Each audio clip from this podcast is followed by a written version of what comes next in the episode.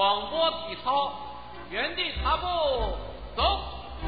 一、二。好好学习，敲下这四个字，自己都忍不住觉得庸俗。尽管各路考试在人生经历中仍然占据着比较重要的位置，但很长一段时间以来，似乎用力的学习总是件让人难为情的事儿。好好学习这句话，更因为有股浓浓的说教味儿而显得特别背时。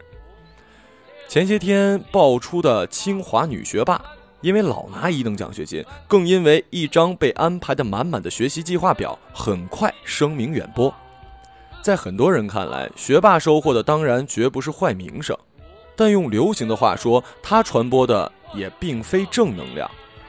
看着网友们的评论，不难发现，虽然很多人表示膜拜，但这个词过于公谦，反而失去了其原有的意义，更多的是表达着一种对另类的不解。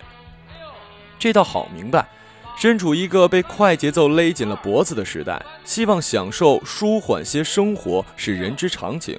学霸本身并不该成为全体人民的榜样，但若因为旁人的勤奋而嗤笑，则未免显得过于轻薄。能有说出“生活啊，请你放慢一点脚步”这样句子的闲情固然是好事，不过也不能忘掉，如果不减掉一点欲望，放低一点标准，这些闲情通常还是要建立在更多人的努力之上的。比如我们小时候显得挺神圣的科学家。当然，在媒体和他的受众共同努力下，科学家的光环已经退得干净，成了跌入瓦砾的专家。即使人们对科学家还保留着一些敬意，往往更愿意他们的成就更多来自于天分，而并非勤奋。能做证据的，据说是出自爱因斯坦的评论，认为百分之一的天赋比其余的工作量更为重要。且不说这一论断同样强调了勤奋的作用。其实，在科学领域里，大概除了数学和爱因斯坦所从事的理论物理之外，成果都完全离不开大量的工作和积累。要用爱因斯坦这句话来否认勤奋的作用，多半是因为理解上的天分还有点不足。在人文学科，恐怕更没有勤奋能够缺席的收获。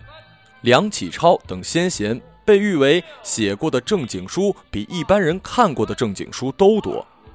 他读过的书显然比大部分人所说过的书也要多。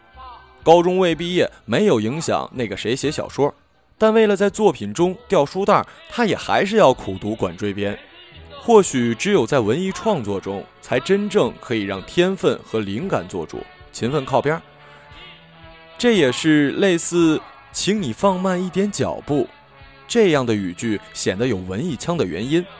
比如冯小刚导演，依靠当年的基本功，仍然能创作出漂亮的绘画作品。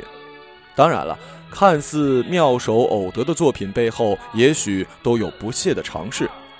传说某国手级大师一幅画可以流水作业，同时创造出多张成品。有收藏大家表示，这正是国画的特殊魅力。你看。即使讲究气韵生动的东西，也不排斥反复耕耘。